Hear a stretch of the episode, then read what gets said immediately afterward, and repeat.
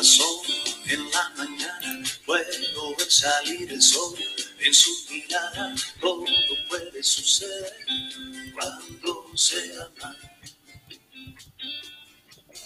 ¿Qué onda? ¿Cómo están? Yo espero que estén muy bien. El día de hoy vamos a platicar sobre normatividad, en específico sobre qué es la normatividad. Y me parece un tema muy importante de platicarlo porque pues veo muy seguido que muchos chavitos que van entrando a la carrera tienen esta idea de que siendo ingeniero civil tú puedes hacer y deshacer a tu antojo en la obra.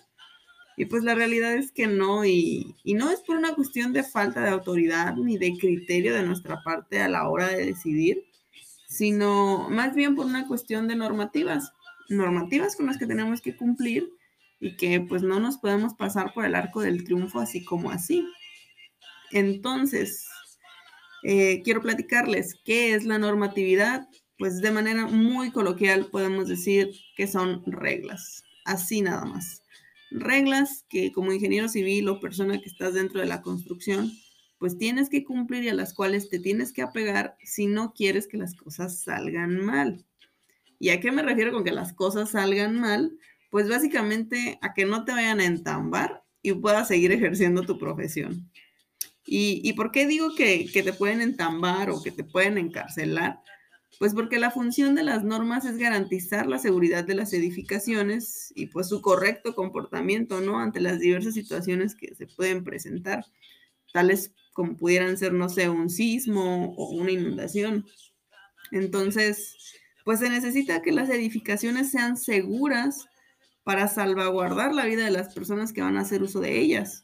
Entonces, en el momento en el que tú no sigues las normas, estás atentando contra el objetivo de estas y estás atentando contra la vida de las personas que van a hacer uso de las instalaciones.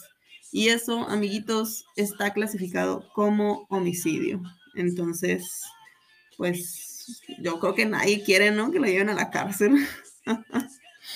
Ahora, en cuestión de la ingeniería civil, pues hay un sinfín de normatividad a seguir tenemos reglamentos, manuales de construcción, códigos de edificación, normas técnicas, leyes federales, reglamentos de las leyes federales. Entonces, la realidad es que es muchísima normativa y, pues ciertamente no nos la tenemos que aprender toda y mucho menos las de memoria porque pues cuando edad, o sea, ahí me van a hallar. No dudo que haya personas, este, pues ya con muchísima experiencia, que sí muchos apartados o muchas partes de, estas normativas o reglamentos ya se lo saben, pero pues porque ya tienen mucho tiempo, ¿no? Ejerciendo, entonces pues ya saben cómo está la onda. Para nosotros que vamos empezando en esto, pues lo importante es que antes de que realicemos cualquier trabajo, nos hagamos la siguiente pregunta.